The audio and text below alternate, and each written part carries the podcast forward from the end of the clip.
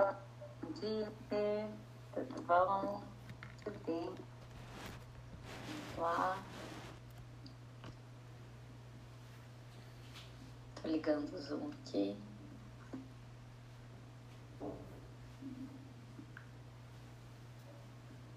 Um dia cada um.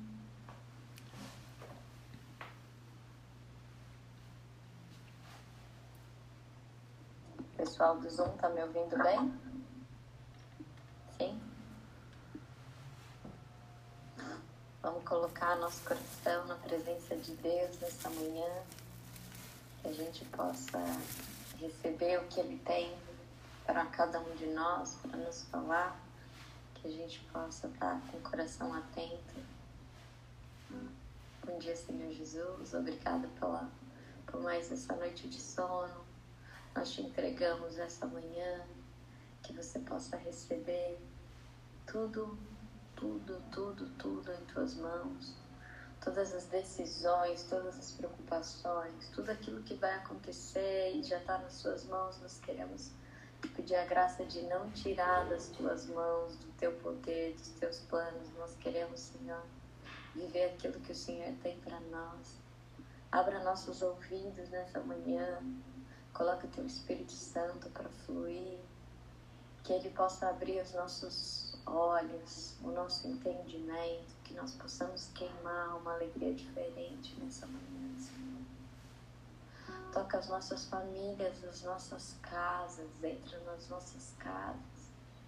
Senhor, percorre os hospitais nessa manhã. Senhor, as empresas que estão fechadas, que o Senhor possa tocar cada uma delas. Senhor, nós te pedimos que o Senhor venha trazer vida. Senhor, que o Senhor, nos dê visão da vida que há em Ti para cada um de nós. Nós queremos estar no Teu abraço, Senhor. Vem, Senhor, nos lembrar daquilo que existe dentro de Ti. Tudo aquilo que é o Seu sonho para cada um de nós e que tantas vezes nós nos perdemos. Vem colocar no nosso coração, o Teu coração. Ensina-nos a enxergar com os Teus olhos. Obrigada pela Tua presença. Obrigada pela presença de cada um que acordou nessa manhã para te escutar. Senhor, o Senhor sabe o que passa no coração de cada um. O Senhor é atento. E nós te pedimos, Senhor, que o Senhor não deixe nenhum filho seu sem resposta. Senhor, mesmo que a resposta não seja às vezes o que nós queremos ouvir, porque nós não conhecemos o seu plano, nós não enxergamos o futuro, mas nós te pedimos que o Senhor não nos deixe sem resposta. Que a sua resposta possa ser exatamente o teu plano de amor para nós e ensina-nos a entender, a aceitar aquilo que é teu. Aquilo que é teu. Nós não queremos estar no controle de tudo. Não, Senhor, nós não queremos. O controle é seu. Nós queremos te servir. Nós não queremos estar aqui nessa manhã só para te pedir coisas. Senhor, sim, nós temos muitas necessidades e nós queremos colocá-las diante de ti nós queremos colocar os nossos pensamentos, as nossas preocupações, as angústias do nosso coração na tua presença, para que elas sejam transformadas. Mas nós queremos mais do que isso, nós queremos dar um passo de fé e perguntar o que o Senhor quer de nós. Qual é o teu plano para nós? Então, vem, Senhor, nessa manhã, alinhar o nosso coração com o teu coração que nós possamos sentir a batida do teu coração junto com o nosso. Obrigada por isso. já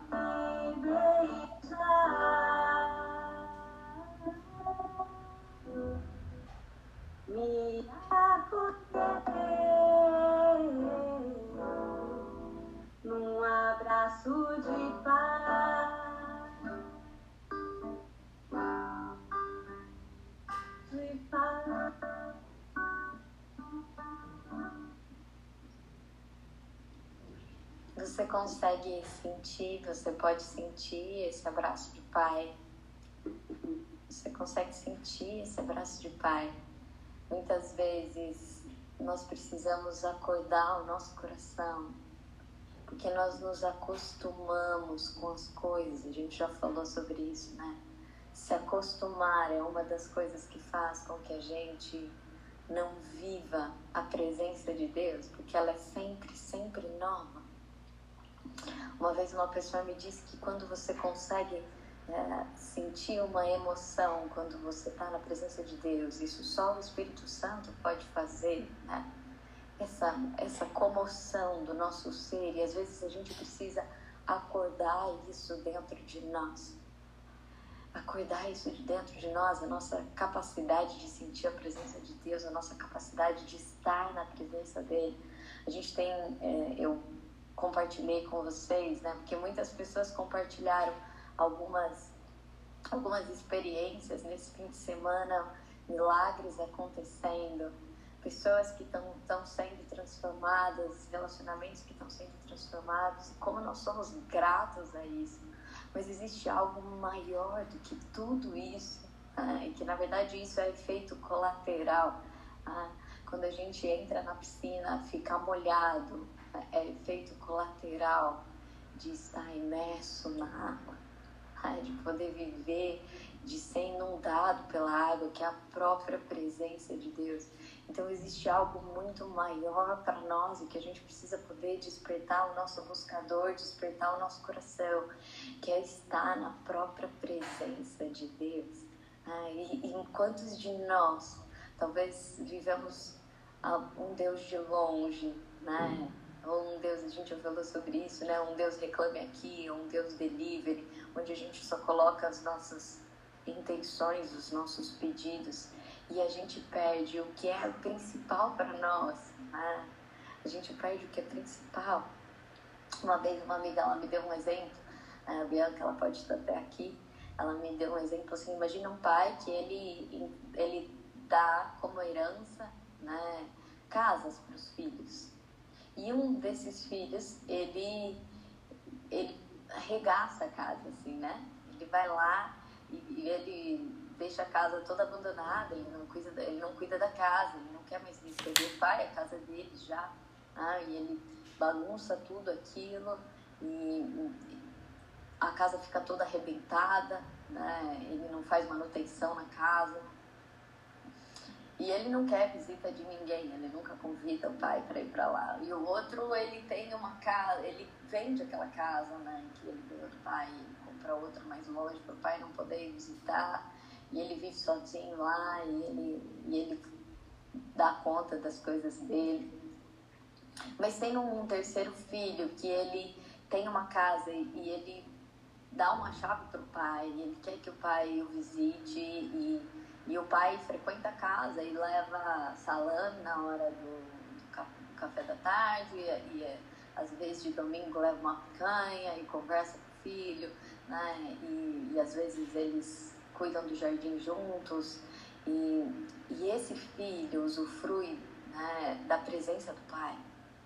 Esse filho não, não ganhou só uma casa, esse filho usufrui da presença do pai e tudo aquilo que o pai tem disponível para ele. E às vezes a gente uh, fica como os filhos que recebem a bênção né? e que vai embora para fazer as coisas do nosso jeito. E é um pouco disso que fala essa música hoje, né? Como será que você tem sentido um abraço de pai? Quanto custa um abraço de pai? Só quem já perdeu um pai sabe quanto quanto vale um abraço de um pai?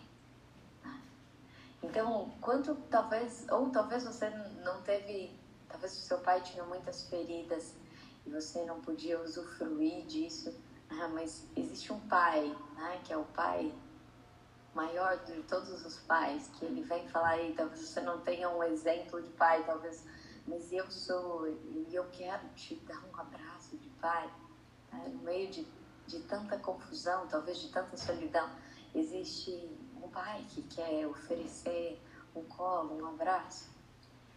As pessoas têm colocado né, um, o hashtag fique em casa, né? O hashtag Fique em Casa nessa quarentena, mas o nosso hashtag dessa semana, né? Do começo dessa semana, dessa manhã, é, o nosso hashtag é Volta para Casa, né? Volta para Casa.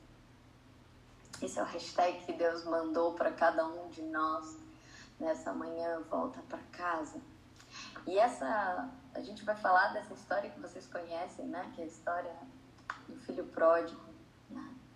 Mas antes, é, antes de Jesus falar essa, essa parábola do filho pródigo, existe um, um contexto, né? Então, os fariseus, né, os doutores da lei, os grandes religiosos da época, eles estão lá falando assim, nossa, olha só, esse homem, ele recebe, não só recebe, ele come com os pecadores. Comer é, sempre foi algo muito sagrado, né? Então ele, ele recebe e come com os pecadores, como assim? Né? E Jesus está lá, então, né, com esses pecadores.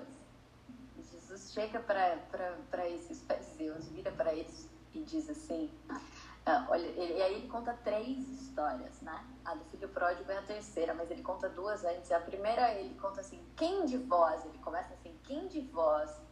Quem de vós?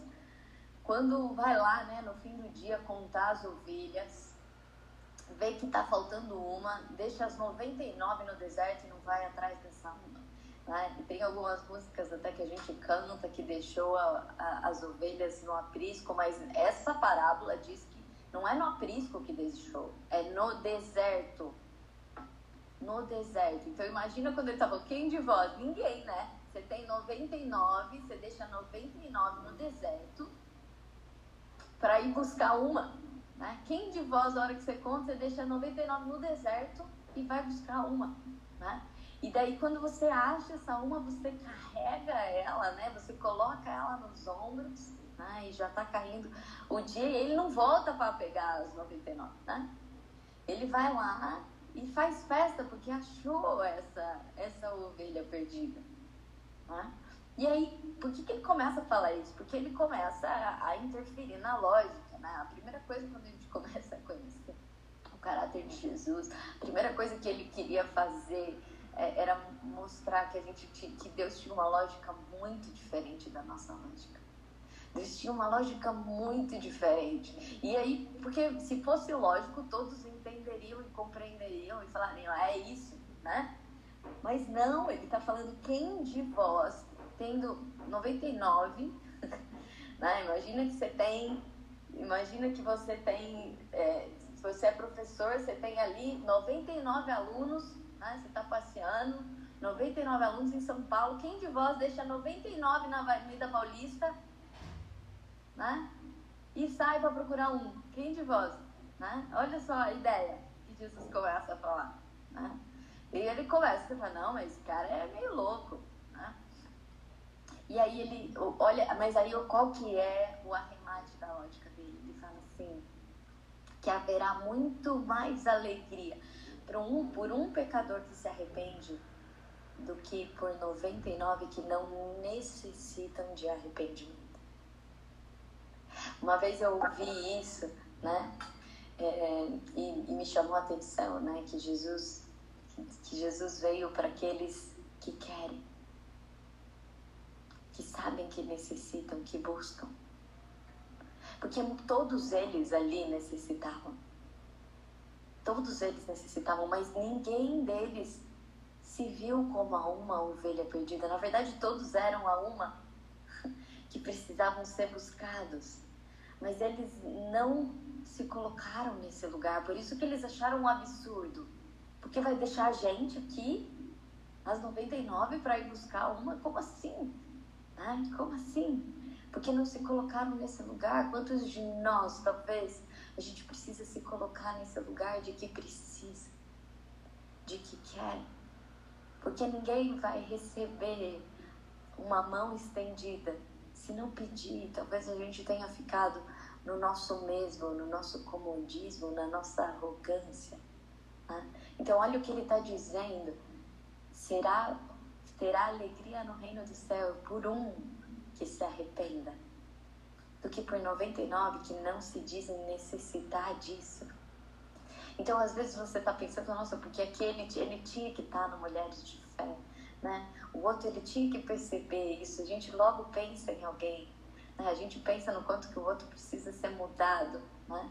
E pouco a gente talvez se coloque nesse lugar, por isso que a gente terminou a sexta falando quais são os seus obstáculos, o que você precisa ser transformado para agir nesses obstáculos, o que você precisa ser transformado.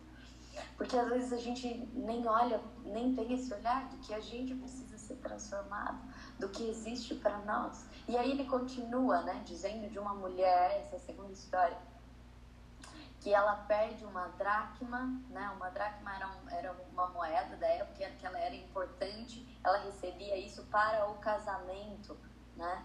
E então é, é, as mulheres elas guardavam isso. Imagina se ela perde uma dessas moedas e aí ela, ele diz que ela acende toda a luz e ela fica, ela revira a casa até encontrar e quando ela encontra ela liga para as amigas para comemorar. Né? Então aqui a gente já vê algumas coisas do caráter de Deus. A primeira é do quanto que é, é Ele que Ele vai nos buscar, né? O quanto que, que, que Deus é festeiro, essa é outra coisa do caráter dele, né? Ele é festeiro, Deus é festeiro. Então ele sempre fala de comemorar aqui, né? Nas três histórias ele fala de, sobre comemorar, que ele não, não é ah, mais do mesmo, né? Não é ah, gol, não é gol, né? É comemorar por cada um ah, Deus é intenso. Ah, ele, ele comemora, ele vibra. Então, uma pessoa mandou uma mensagem esse fim de semana, assim, comemorando muito uma, uma resposta de Deus, né? E aí a gente sempre fala, vamos fazer barulho, vamos comemorar, porque Deus é intenso. Ah, Deus, Deus, ele tem, claro que ele tem os momentos de silêncio, que ele sobe na montanha, mas quando diz respeito a um filho dele, ele é intenso, ele comemora. Ah, ele vibra, por isso ele estava ali não só falando com os pecadores, ele estava comendo, ele estava comemorando por cada um deles. Comemorando, cada um que ele via o coração sendo transformado, tinha churrasco, entendeu? Porque ele ficava muito feliz, e ele comia, e ele vibrava, e era festa, né? E aí ele conta uma terceira história, né? Então ele já vai falando do caráter de Deus, que rompe a lógica, que a lógica é a lógica daqueles que querem, né?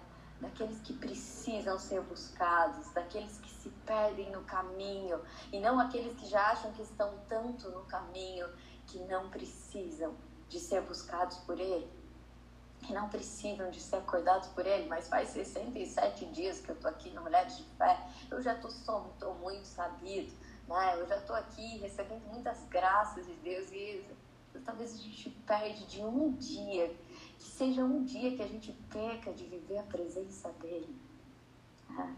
De viver a presença dele. Então imagina só que se você soubesse, eu não sei quem, quem é uma pessoa que você quer um ídolo seu, né?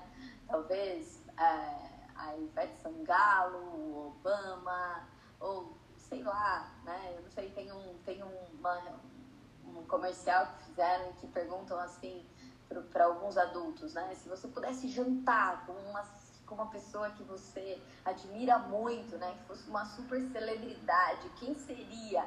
E aí, tem, são casais, né? E aí eles viram falar, sei lá, o Justin Bieber, né? A mulher fala e o marido fala, eu que não vou jantar com o Justin Bieber. Aí, ó, aí ó, o outro fala, ah, sei lá, o Obama, né? Aí o outro fala, mas qualquer um, posso escolher qualquer um.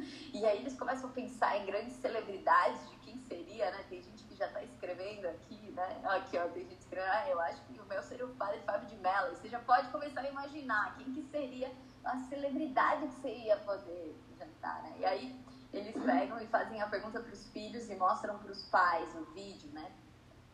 E aí perguntam para os filhos, nossa, se eu pudesse ter um jantar, eles falam qualquer, mas qualquer pessoa, e aí os filhos falam com os meus pais, com a minha família.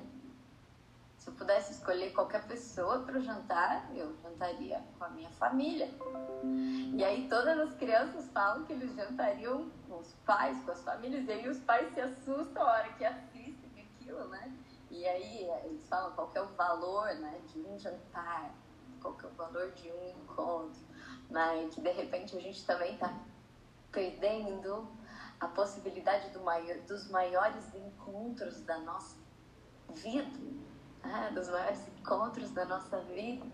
Então, às vezes eu fico pensando, nossa, né? Imagina se eu lembro os dias que os meus avós chegavam em casa, que eles buzinavam a hora que eles chegavam e era aquela festa, né?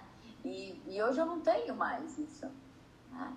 E hoje eu fico pensando, outro dia, eu, minha mãe ela estava dando aula e eu não sabia que ela estava dando aula e estava tarde da noite, eu estava na casa dela e eu queria dormir, né? Mas eu não dormi, eu fiquei esperando e aí ela apareceu e disse assim, mas por que, você não comeu antes, né? Se você estava tão cansada, eu falei, não, porque como é que ia ficar meu coração depois de ficar me sentindo culpada de que eu não esperei vocês, né? Então, se eu tô lá, eu nunca tô lá e aí eu não espero eles para jantar, né? Então, como eu posso viver esses pequenos momentos né? e que talvez a gente não valorize, né? Esse, o jantar especial que pode ser na sua própria casa, que agora com o próprio Deus. Quanto que talvez a gente se esquece da presença dele, a gente se acostuma de tal forma como aqueles fariseus que já não comemoravam porque ele estava ali, que já não necessitavam de serem buscados, ao contrário, eles ficavam julgando. Lembra daquilo, né? Da carta do diabo a seu aprendiz? Ensine os seres humanos a julgarem, porque enquanto eles estiverem julgando, eles não vão aprender. Enquanto a gente está julgando, a gente não aprende. Então, como a gente e, e ali existiam alguns pecadores que precisavam ser buscados, que precisavam aprender, que precisavam. Né? Então, essa é a vivência, essa é a vivência. Pedro era o que mais precisava, por isso que Jesus chamava tanta atenção de Pedro, trazia ele para perto. Né? E aí ele conta uma terceira história né? de um homem que tinha dois filhos. Né? E um filho pede a parte dele da herança. Né? E um filho pede a parte dele da herança. E esse filho, ele pega a herança e ele gasta tudo. Ele vai para longe, ele gasta tudo. Você conhece essa história. Né? Imagina, talvez se hoje isso acontecesse, né? a gente ia falar, nossa, que absurdo. E esse pai ainda deu. Se fosse eu, eu deserdava. Né? Um filho que chega pedindo a parte dele da herança, porque pede herança a hora que ele já está declarando a morte do pai. Né? E o pai ainda dá, não, esse pai criou esse menino assim, né? E aí, então esse, esse menino, ele pede a herança, né? Como se ele já tivesse declarado a morte do pai, porque ele já está pedindo a herança dele. E, e ele vai e gasta tudo, né? E gasta tudo. E gasta tudo com, a, com no, no início com amigos, né? Com, com a vida de prazeres, né? E, e, e depois acaba, né? E depois acaba e ele, e ele fica sem nada, né? Lembra a árvore que se solta da, da terra, ela dura um tempo, mas depois ela seca. E, e ele fica sem nada e ele começa a sentir fome, né? E ele está trabalhando num lugar e ele vê os porcos comendo lavagem e ele pensa que a comida dele é pior do que os porcos. E nessa hora ele lembra do pai. Nessa hora ele lembra do pai e ele fala: Não, mas lá na casa do meu pai, os funcionários são tratados muito melhor, né? E eu tô aqui comendo coisas piores do que lavagem de porco. Acho que, acho que eu vou pedir para ser funcionário na casa do meu pai. Né? E aí, a hora que ele volta, né? Vocês conhecem a história, ele começa a pensar, começa a fazer o discurso. Imagina a vergonha dele, né? Então ele tava com vergonha. Né? Tudo bem que ele era mais ousado, mais cara lavado, que ele já pediu, ele foi lá e pediu a herança, né? Mas aí depois ele ia voltar, ele queria, na verdade, queria independência, né? Era um menino cheio de fome, de, de independência, de, das coisas serem do jeito dele. E aí imagina que ele estava morrendo de vergonha e, e ficou pensando né, é, no discurso que ele ia fazer para o pai, às vezes a gente fica fazendo, pensando no discurso que a gente vai fazer, ou na forma como a gente vai falar algo para alguém, ou mesmo para Deus. Às vezes a gente fica tentando ensaiar, mas né, não sei, fazer uma oração. E ele ficou ensaiando o discurso. Talvez se você soubesse que você ia jantar com essa celebridade, né, você talvez ia ficar pensando no discurso que você ia falar. E ele estava lá fazendo esse discurso, né? Ó oh, pai, eu sei que eu não mereço nada, mas eu só quero ser o seu empregado, deixa eu trabalhar aqui como seu empregado. E ele foi ensaiando o discurso o caminho inteiro ali, meio sem graça. E aí quando ele, ele o pai, imaginador desse pai, né? Porque esse pai sonhou com esse filho. E aí esse, esse filho, agora que o pai está na janela esperando esse filho, eu imagino que o pai ia todo dia assim, olhar para ver se ele não voltava, se ele não tinha mudado de ideia, né? E quando o pai olha e vê a cabecinha do filho do lado de lá, o pai sai correndo e pula no pescoço do filho, o filho começa a falar e o pai fala, para com essa besteira, né? Já bota o, o casaco no filho, que ele estava sentindo frio, né? E, e a hora que ele volta, e ele manda fazer uma festa, e, e detalhe, né? Ele manda fazer uma festa e se ele tinha separado a herança, o dinheiro da festa era do irmão do outro irmão, né? Ele, ele pega e faz, ainda faz uma festa com o dinheiro do outro irmão. E aí o, o, o outro irmão chega e fica ferrado da vida, né? Então, além de tudo, quantos de vocês já não pensaram isso dos seus irmãos? Além de tudo que ele fez, que ele falou, né? além de tudo, olha só, né? ele ainda é, deu uma festa, e aí ele fica muito bravo, né? Muito bravo. E chama. E aí o pai fica sabendo que ele tá ali do lado de fora e não quer entrar na festa. Né? Ele fala, pai, eu, eu, eu que nunca abandonei você nenhum dia, eu que trabalho todos os dias nas suas coisas, você nunca fez uma festa para mim. E então tem algumas coisas nessa história, né, que eu acho que, que Deus fala para nós nessa manhã, assim, primeiro volta para casa. Muitos de nós tem sido ruim na quarentena, é, porque a gente não tem voltado para nossa casa, que, que é o nosso interior. Talvez a gente já é desconhecido da gente mesmo. A gente não tem vivido na própria casa de Deus Talvez o que ele quer dizer para cada um de nós nessa manhã é: ei, volta para casa.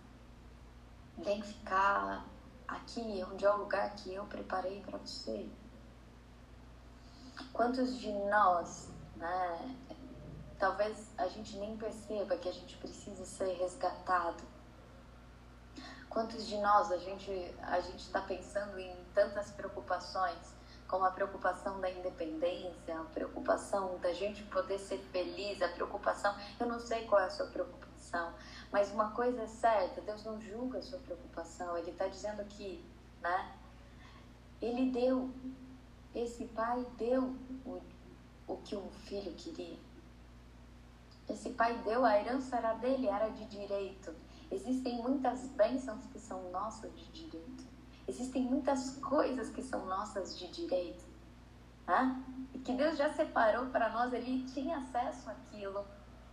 Mas o que talvez a gente se perca no caminho é porque a gente não entende que o mais importante, que o mais importante é a presença dele, é a casa do Pai, é ser filho, né? é ser filho, é viver como filho. E essa, essa parábola é chamada de o filho pródigo, mas eu fico pensando de que é, o outro filho, ele também estava na casa do pai, né? Um filho era amoral e o outro era o moralista.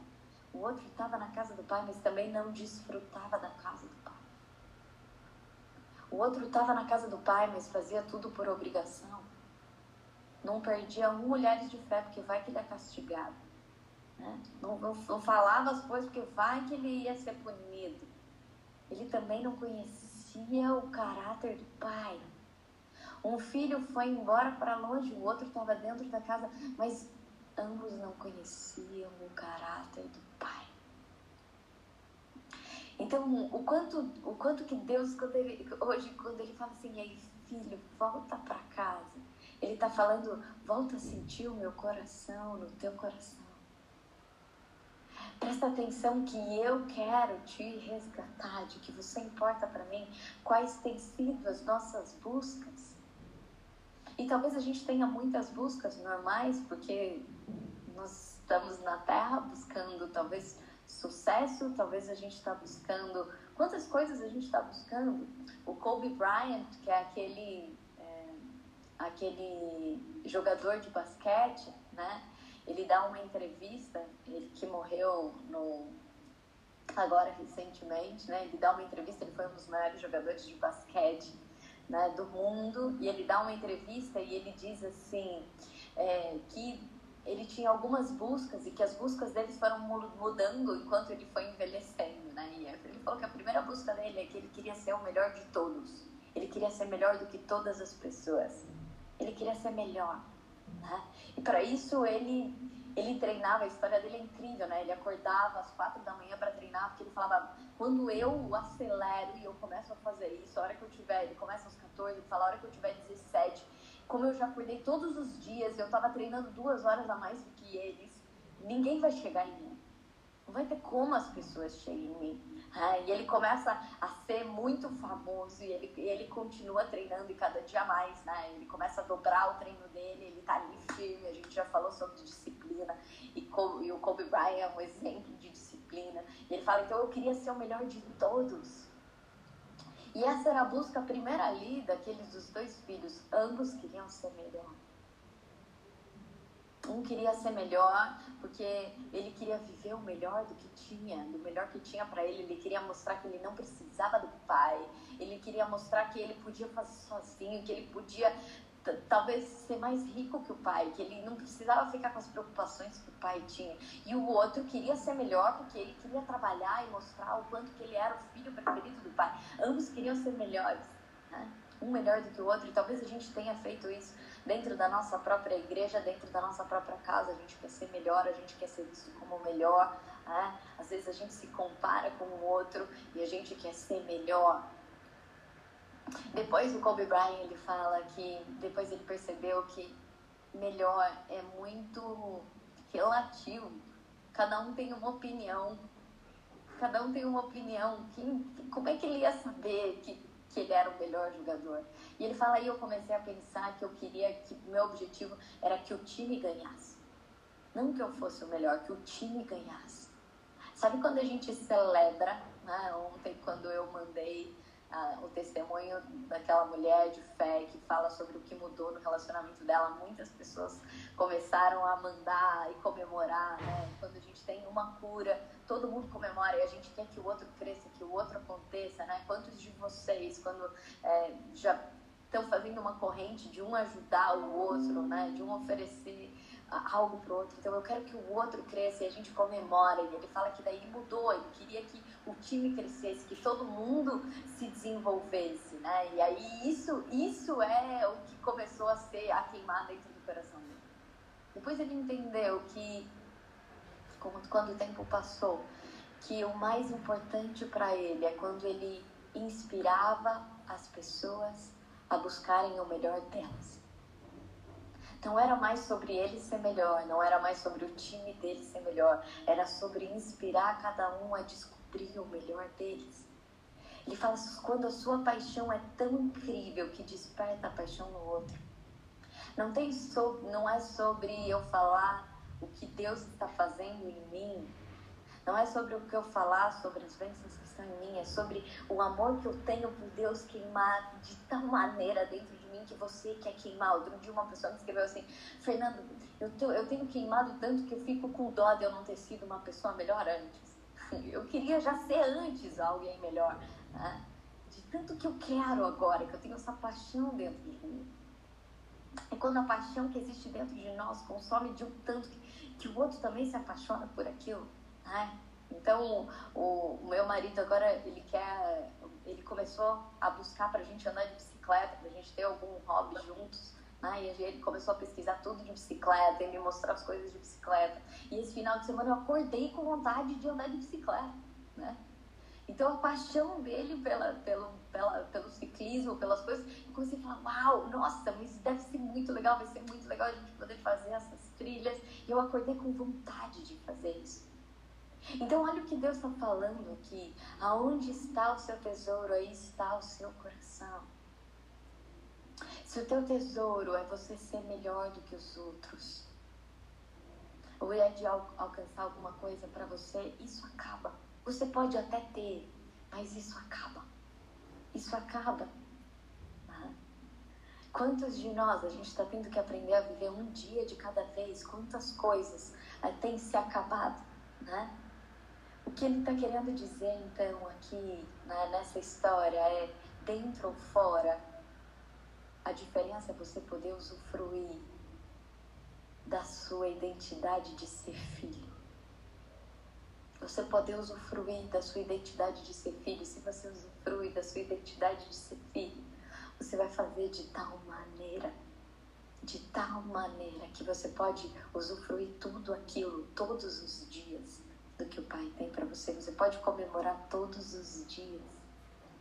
Então a gente já falou sobre isso muitas vezes, né? A promessa maior do que o milagre, a presença maior do que o milagre. A gente já falou sobre Isaac, que não para no posto da prosperidade, ele vai para o posto da promessa. Ele é muito maior, né? O milagre é um sinal, mas a própria presença de Deus é muito maior do que tudo isso. E quando ele está dizendo para cada um de nós aí, volta para casa, ele está falando, deixa eu te dar todo e cada dia, todo e cada dia, daquilo que é mais incrível que a própria presença nossa em parceria. Lembra o primeiro princípio? É o princípio da parceria. Quando a gente quer ser independente e fazer as coisas do nosso jeito, elas também vão se acabar. Uma árvore que sai da terra, ela pode durar um tempo, mas depois ela morre. Então, o princípio da parceria aí fica comigo. O filho que também está lá e ele está fazendo para o pai ele está fazendo para o pai, mas no fim das contas isso volta para ele que é porque ele quer ser bem visto, porque ele quer ser elogiado, não é de fato para o pai. Lembra daquela história que eu conto, né? Que Pedro ele, ele é, é, e é uma história, essa não é, um, é uma passagem bíblica, é só uma história que usa do personagem Pedro, né? De que ele junta as coisas para receber mais de Deus ali, mas de que ali, naquela vivência, né, naquela história, né, ele, ele, não, ele faz, e aí Jesus fala, mas você está fazendo isso para você ou para mim? Né? Você está fazendo porque, porque você quer uma resposta ou por aquilo que, que é de fato para mim, né? De fato para mim. Então, acho que essa é, um, essa é uma questão importante, né? Que Deus tem falado para cada um de nós, nos chacoalhado nessa manhã. Às vezes a gente tem necessidades dentro do nosso coração talvez até pelas feridas que a gente carrega, necessidades talvez de ser bons, talvez necessidades de ser bem vistos. Aqui estão escrevendo que o Zoom caiu, eu já estou tentando conectar, mas hoje está demorando um pouco mais. Né? Necessidade de ser, de ser bem vistos, necessidades talvez de ser amado, necessidade de ser gostado. Aquele, os dois filhos tinham uma carência né? talvez de, de ser bem vistos, de ser gostados, de ser independentes, de ser poder considerados bons, assim como aqueles fariseus. Essas histórias eram para eles de ei, vocês têm necessidade de serem gostados, de serem bem vistos. Vocês estão sendo, só que vocês não estão colocando essa necessidade para quem pode supri-lo. Assim como ele falou para aquela mulher, se você soubesse quem eu sou, você me pediria água. Você me pediria água. Então, essa é, essa é a grande descoberta né, dessa manhã. Às vezes a gente está buscando apenas pelas nossas feridas e Ele está querendo dizer né, que Ele vem nos buscar. E uma vez eu ouvi que essa parábola né, do filho pródigo também dizia, porque antes quem era responsável, né, depois, depois do pai, quem era responsável pela, pelo irmão mais novo, era o filho mais velho. Né? E o filho mais velho não foi atrás do irmão, e ele não só deixou de ir atrás do irmão, mas ele também é, achou ruim quando o irmão voltou. Né? Achou ruim quando o irmão voltou. E que o, o próprio Jesus era o irmão mais velho que volta e ele dá a própria vida para buscar a gente que foi enganado né? buscar de qualquer jeito. Então, é exatamente essa vivência que eu acho que Deus é, vem falar para nós nessa manhã: volta para casa. Volta, volta para aquilo que para que eu possa cuidar de você, para que a gente possa viver o princípio da parceria volta para casa, para que eu possa te ensinar muito mais, para que eu possa te dar muito mais do que bens, né? para que a gente possa fazer junto algo que seja incrível né? e, e, que eu quero te resgatar, né? que eu vou atrás, que, você, que a gente possa celebrar, assim como essa uma que precisa ser resgatada, assim como esse filho que volta no caminho. É, é, imagina que naquele momento, quando ele está contando isso para os fariseus, eles acham um absurdo. Um absurdo esse pai. Um absurdo esse pai que, que depois do filho fazer tudo isso, né, ainda pulava no pescoço desse filho e entregava né, um, um, fazia um churrascão para comemorar, né, um absurdo. Naquele tempo, se eles, e talvez para nós, né, talvez a loucura da cruz, a loucura de Deus poder fazer isso, a gente olhar para a cruz e falar, oh, coitadinho de Jesus, né? É porque a gente não entendeu a loucura do amor de um pai que ama tanto, que busca tanto, que não importa o que a gente fez, não importa onde a gente se perdeu, não importa. O que importa é a gente poder voltar para o braço dele. Ali, eles nunca, aqueles fariseus não entenderam a loucura de Deus mandar o seu filho, de entregar o seu para buscar cada um que nem sabia que precisava ser resgatado. Então é isso que ele tem nos despertado hoje. Né? O André Fernandes ele fala existe uma coisa diferente entre conquistar e resgatar. Né? Conquistar é alcançar algo, resgatar é trazer de volta algo que era seu.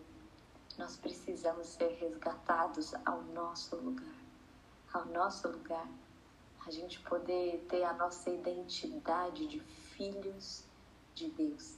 Às vezes a gente está se descabelando com coisas porque a gente não, não experimenta o caráter do nosso Pai.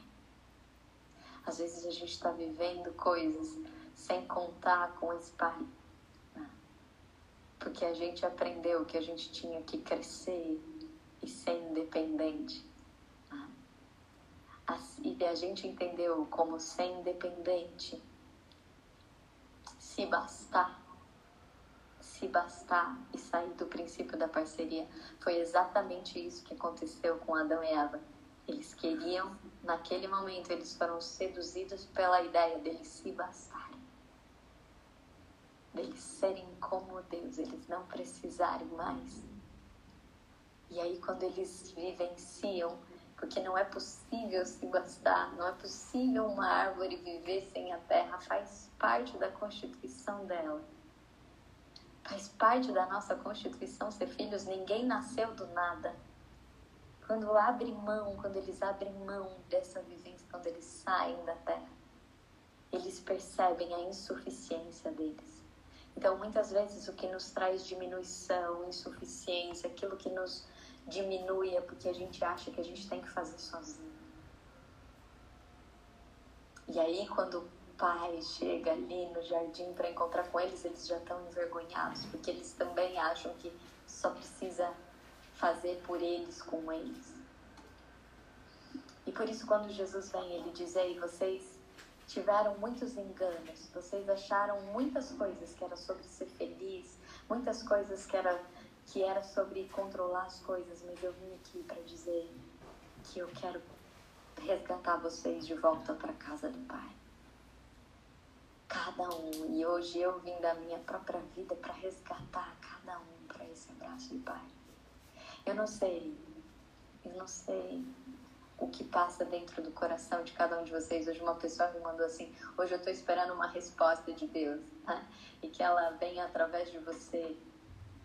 Eu não sei qual é a tua pergunta, mas Deus sabe, né?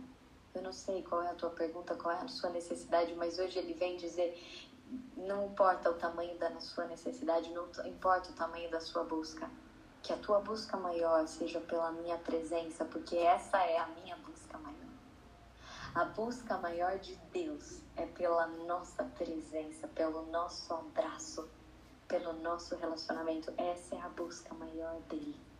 Se a gente começou a nossa oração dizendo que a gente tinha muitas coisas para entregar, mas que a gente também queria saber o que, o que ele queria de nós e não só o que a gente queria dele, é essa a resposta dele nessa manhã. A minha maior busca é a tua presença e o seu coração que quer voltar. O teu coração que quer saber mais de mim. O teu coração que quer ficar na minha presença. O teu coração. É isso que é a maior busca de Deus. Volta para casa. Enquanto você vai escrevendo seus pedidos de oração, eu vou pedir para Elaine tocar mais uma vez esse refrão.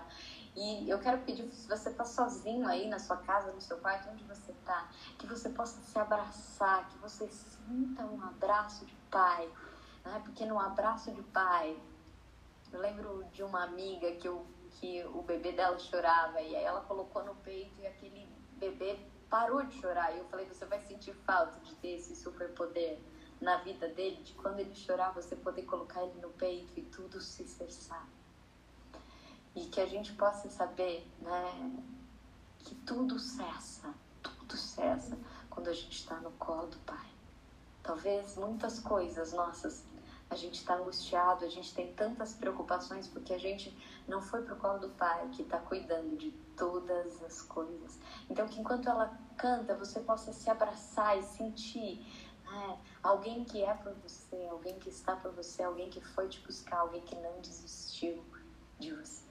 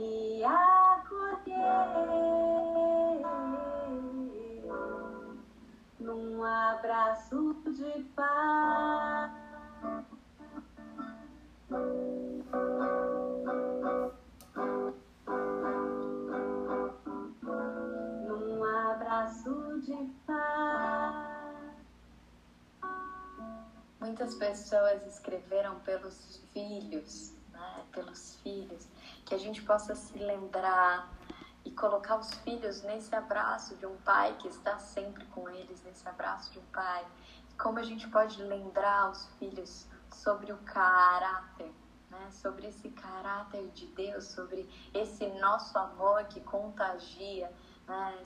O mais importante, o filho que fica ou o filho que vai, nenhum nenhum deles, nenhum deles tinha conhecia o tamanho, conheciam a herança, o poder do pai, mas nenhum deles conhecia o amor do pai. Né? E ali também os fariseus conheciam sobre o poder de Deus, os fariseus conheciam sobre a palavra de Deus, mas os fariseus ainda não conheciam sobre o amor de Deus.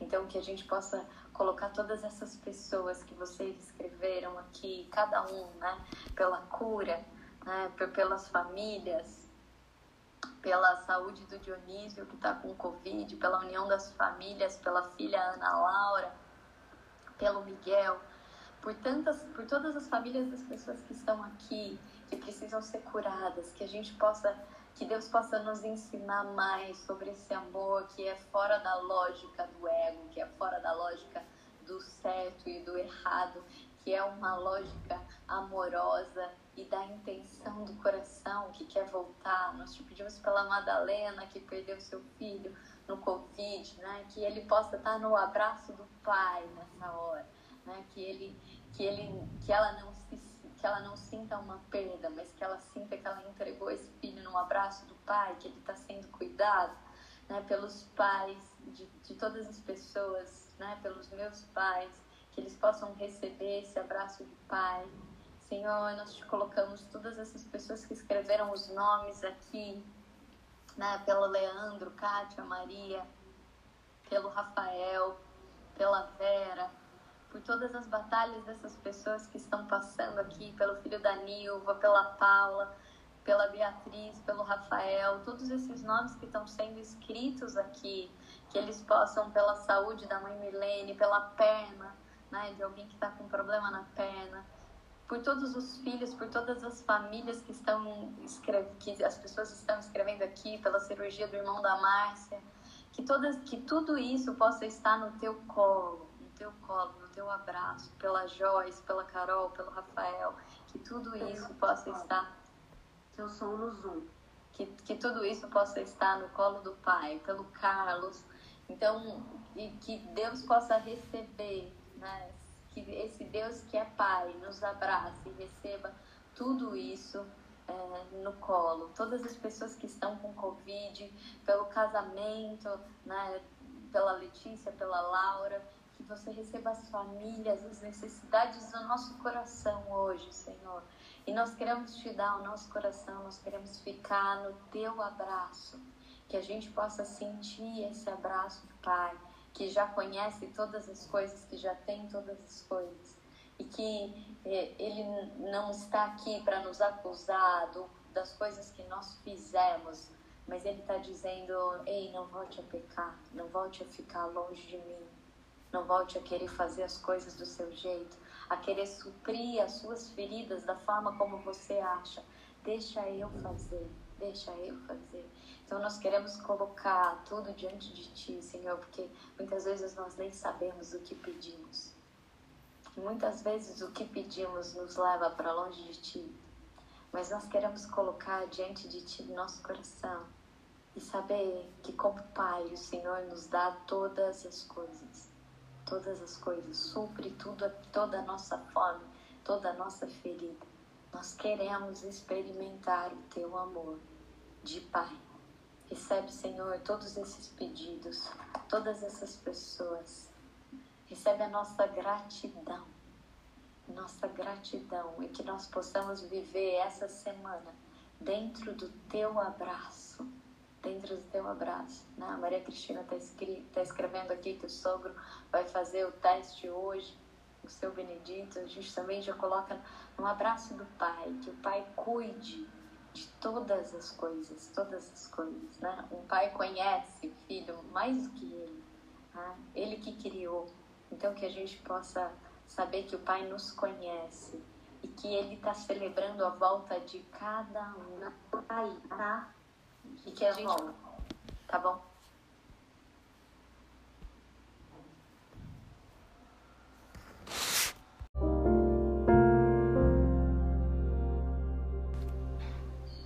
Bom dia para cada um, né? Tia Teia, bom dia Tássia, Analice, o pessoal que está no Zoom precisa habilitar a câmera, quem quiser, tá? Porque ela entra como câmera travada. Bom dia, Pati, bom dia, bom dia, Jesus, bom dia, Bi. Bom dia que, que esse nosso dia possa começar na tua presença, Senhor, que você venha tocar o nosso coração em tocar a nossa mente. Senhor, que você possa nos colocar numa nova realidade. Nós queremos viver assim na terra como no céu. Que você possa abrir nossos olhos para enxergar aquilo que o Senhor deseja, que você acede a nossa visão, o nosso foco.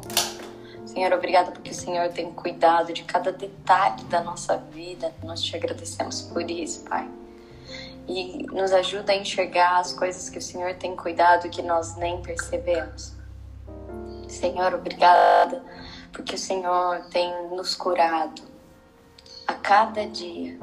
O Senhor tem nos levado a transformações para estarmos mais perto de Ti, mais perto da Tua presença. Senhor, nós te pedimos que nessa manhã o Senhor possa visitar os hospitais mais uma vez. Senhor, que você, cada um possa começar a colocar o hospital da sua cidade e que a gente agora possa liberar um andar de graças nesse lugar. Que haja um derramar de graças, de bênçãos. Que o Senhor possa tocar cada enfermo, cada pessoa que está com dor. Que você, que é o médico dos médicos, cuide, abençoe. Que haja uma unção diferente nessa manhã, que as pessoas possam degustar da tua presença, de uma paz sobrenatural. Derrama cura, Senhor, nós te pedimos cura. Visita agora a casa das pessoas que perderam seus entes queridos, seus familiares, estão entristecidos, desanimados, desencorajados, Senhor. Assim como seus discípulos estavam quando o Senhor morreu. Antes do Senhor ressuscitar, eles estavam quietos, desencorajados. Nós te pedimos que você entre Assim como você entrou ali, que eles estavam naquele lugar fechado, que você entre nessas casas que estão fechadas agora, com janelas fechadas, com o coração fechado, que você inunde essas casas com tua luz, com a tua presença. Carregue esses filhos seus no colo, Senhor, que estão cheios de dor nesse momento. Vem trazer uma alegria nova, uma unção nova. Nós te pedimos por todas as pessoas que estão com depressão, que você possa cuidar desse coração, que você entre agora nesses lugares onde o coração está apertado, angustiado, que a tua presença, o Senhor disse que daria uma paz que não é a paz do mundo, mas é a paz do teu coração, uma paz que não está nas circunstâncias, é a paz da própria presença do Espírito Santo. Então nós te pedimos um derramar do Espírito Santo com uma paz sobrenatural. Que caia por terra agora toda a depressão, toda a dor, toda a falta de esperança, todos os pensamentos que nos afastam de ti nós queremos nos realinhar na tua presença. E para isso nós pedimos que o teu Espírito Santo venha nos colocar em posição. Nós queremos estar em posição como um exército teu, despertos para a tua obra, para aquilo que o Senhor quer nos ensinar, para aquilo que o Senhor quer nos preparar, para aquilo que o Senhor quer nos transformar. Então, vem Espírito Santo, que nós possamos diminuir para que o Senhor cresça que nós possamos ser canais da tua graça. Vem, Espírito Santo, então, deixar um derramar em nós. Nós queremos já colocar logo de manhã a vida da Priscila, vai fazer uma cirurgia agora, está fazendo, entrou no centro cirúrgico agora às sete da manhã.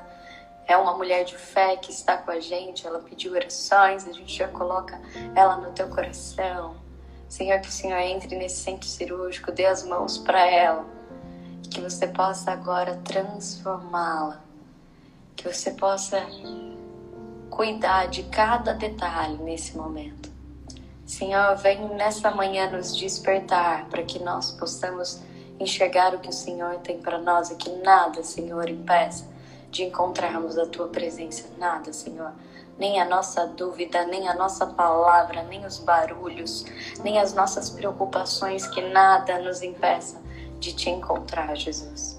E nós te pedimos que você possa ampliar né, para onde quer que o Senhor deseja. Que você possa ampliar essa palavra, que ela chegue aonde o Senhor deseja. Eu vou pedir mais uma vez para vocês, para que vocês possam enquanto a Carol canta essa canção, que vocês possam uh, clicar nesse aviãozinho e mandar para algumas pessoas, né? para aquelas que o Espírito Santo tocar no teu coração, para aquelas. É, eu acho engraçado que cada vez que eu clico no aviãozinho aparecem pessoas diferentes. Então, que você possa fazer isso, que você possa enviar essa mensagem né? Ser um canal da graça para pessoas que talvez sejam improváveis. É, de buscar isso no Instagram. A gente tem falado isso muitas vezes. As pessoas acordam e entram no Instagram. Né? E quantas pessoas testemunharam que elas levaram um susto porque abriram, de repente chegou uma mensagem, abriram e foram ver e era exatamente aquilo que elas estavam precisando. Né? Exatamente aquilo que Deus queria dizer para cada uma delas. Às vezes eu penso isso, hoje mesmo eu estava me trocando né? e, e dizendo: é, Deus, acho que você pode ir falando sobre o que, que nós vamos conversar hoje, né? porque eu estou sem, sem nenhuma ideia. Né? Eu estou sem nenhuma ideia, vejo o que você quer falar. E aí, de novo. Uh, e aí Deus silenciava no meu coração e o Espírito Santo era como se ele me desse um pedaço e falasse, Fernanda, mas você ainda não entendeu que Deus não faz duas coisas ao mesmo tempo, né? Deus não faz duas coisas ao mesmo tempo. E aí eu falei, nossa, esqueci, né? Deus não é mulher, não faz duas coisas ao mesmo tempo. E aí depois era como se ele me dissesse, não, é porque eu tenho todo o tempo. Eu tenho todo o tempo. Né? E aí a Carol me perguntou, é, Fer, você já sabe sobre o que você vai falar, né?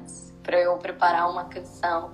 Eu falei, não, Carol, eu ainda não sei. Né? Porque eu fico pensando que às vezes Deus ele escolhe exatamente para alguém que ele chamou hoje, né? E ele quer falar especial, especialmente no coração de cada um. Então, é, que a gente não deixe de levar isso para cada pessoa, que a gente não deixe de entregar isso e quando a Carol então me disse, então pensei numa canção, né? E ela me escreveu a canção. E a hora que eu sentei no meu quarto de guerra, eu falei, Deus, hoje eu tô um pouco atrasada, né? E isso porque a hora que tocou o despertador, eu falei, hoje eu vou ser que nem Ruth, né? Eu vou ser que nem Ruth. Eu vou ser a, aquela que vai pular daqui, né? Hoje eu cheguei, é, e graças a Deus agradeço a oração de cada um de vocês, eu tô bem melhor. E eu cheguei no banheiro, lavei o rosto, eu já tava com uma outra energia, né? E eu falei, hoje eu vou ter a força de Ruth. Mas eu me atrasei mesmo assim. Né? A hora que eu cheguei no meu quarto de guerra, eu falei, Jesus, estamos atrasados. Né? Espírito Santo, você vai ter que ser mais rápido hoje. É, e era como se Deus de novo me dissesse, mas eu tenho todo o tempo. Né? Para mim não é esse tempo, eu tenho todo o tempo. E hoje, então, Deus... Uh, me falou uma outra coisa. Eu escrevi, Carol, eu, eu vou falar sobre o que a gente tem para entregar, né? O que a gente tem para entregar para Deus, o que a gente tem para oferecer.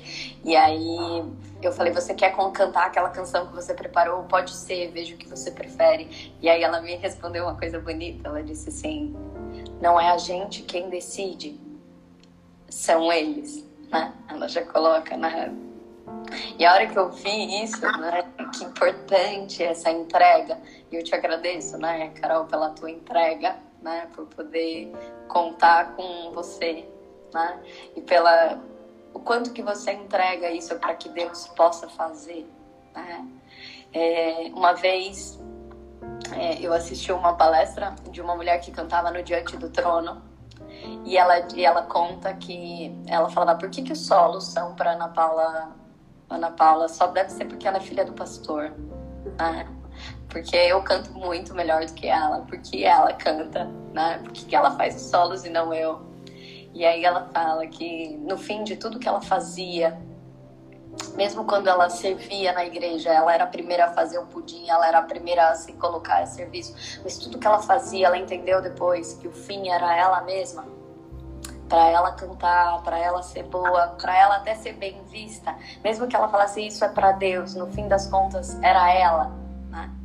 E aí ela fala que ela entende que não tinha a ver só com a voz da Ana Paula, mas com a presença de Deus, a hora que ela abria a boca, que ela se fazia tão nada, que o que, o que ela transbordava ali era o próprio Espírito Santo quando ela estava ali. Né? Não, não é a Helena Tanuri que conta isso a Helena, é, ela fala. Então, eu acho que essa. Eu esqueci o nome da, da mulher, já já eu lembro, né? Mas que eu acho que essa é uma coisa incrível, né? E que quando a Carol me responde assim, não, não sou, porque eu falei para ela, né? É, pode escolher a música que você quiser, se você quiser, a outra música, é, pode, pode ser, né? E aí ela me responde, não, não é a gente que escolhe, né? Não é a gente que escolhe. A gente, e aí eu entendo o seu serviço e a sua disposição. Né? Então, que a gente possa ter essa disposição, assim como a Carol, né? Da gente entender que é do jeito de Deus e esse é o melhor jeito, né? Porque Ele sabe o, exatamente o que Ele tem para nos dizer, o que Ele tem para nos falar. Então, que a gente possa mergulhar nessa canção preparada pelo próprio Deus nessa manhã, né? E usada pela voz da Carol, né? Mas para tocar o coração de cada um de nós.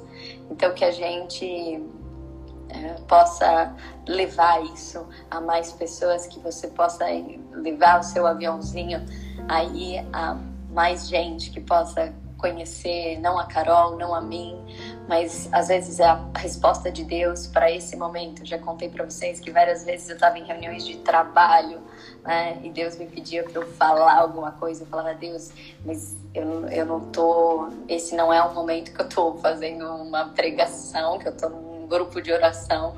Né? Eu tô aqui contratada para fazer um outro trabalho, um trabalho de psicologia, um trabalho, né? E aí aquilo queimava dentro de mim e, e, Deus me falava, mas quem te colocou aí, né? Eu falava, ok, já ganhou, né? E então eu, eu testemunhava e, e dizia, às vezes as pessoas me diziam do outro lado, mas quem, como você sabe isso? Isso é o que eu perguntei para Deus essa noite. Né? Então que a gente possa, e eu não sabia, claro que eu não sabia, eu não sabia, né? mas eu estava disposta a levar aquilo que Deus queria naquele momento. A gente tem falado disso desde o primeiro dia. O que importa para Deus é a nossa disposição. Então, que a gente possa também ter a disposição de entregar Ele para as pessoas mais improváveis, né? que a gente possa oferecer isso e que isso possa ser resposta para perguntas que a gente não sabe, mas que Ele mesmo sabe. Né? Que a gente possa colocar o nosso coração em oração e que a nossa oração também chegue a mais pessoas nessa manhã. Bom, eu deixa eu liberar só meu áudio no Zoom. É, sempre que a Fernanda chama a gente para participar é uma, é uma graça, muito gostoso, então eu fico muito feliz em comunicar. E é isso, vamos lá, é Deus que escuta sempre. É, hoje a Fernanda veio com esse pedido especial. Essa música é muito linda. Ela... Vem, Senhor, minha vida oferecer uma oferta de amor e sacrifício. Quero minha vida a te entregar como oferta viva em teu altar. Pois pra te adorar foi que eu nasci. Cumpre em mim o teu querer. Faça o que está em teu coração. E que a cada dia eu queira mais e mais estar ao seu lado, Senhor pois pra te adorar foi que eu nasci. Cumpre em mim o seu querer e faça o que está em seu coração cada dia eu quero mais e mais. Para o teu lado, Senhor. E que travou, travou.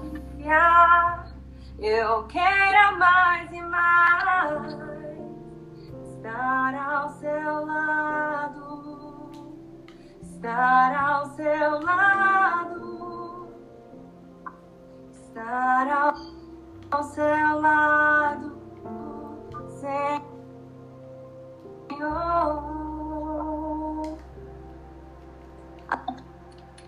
Travou, travou, mas, mas deu, deu, né? A gente ouviu o pessoal do Instagram dá um joinha aí. Acho que foi lindo, foi lindo. Eu queria, eu queria dizer assim, de, a gente já falou sobre isso, né? Mas Deus tem colocado isso no meu coração. Bom dia, Dária. Firme e forte. Dária tá com Covid, nós estamos em oração por ela, firme, né? E ela tá aí com a gente. É, Hoje de manhã Deus falou isso ao meu coração e eu sinto que Ele tem um tom diferente para nós nessa semana. Hoje de manhã Deus falou no meu coração e eu sinto que Ele tem um tom diferente para nós nessa semana. É, existe uma oração, né, que foi uma das orações que mais agradou ao coração de Deus, que foi a oração do rei Salomão. Porque quando é, o rei Salomão ele fez uma oração, ele fez uma oração e a gente falou sobre isso quando a gente falou sobre sabedoria. Ele pediu, né, para Deus sabedoria. E aí, só que a oração dele não foi assim, Deus, quero sabedoria. Ele disse assim, Deus, eu quero sabedoria porque é muita gente. É muita gente que eu vou precisar governar. E eu preciso ter sabedoria para poder servi-los para poder saber como fazer. E aí aquilo toca o coração de Deus e Deus diz assim: Olha só, Salomão, você podia ter me pedido mais dias na sua vida. Você podia ter pedido uh, vida longa.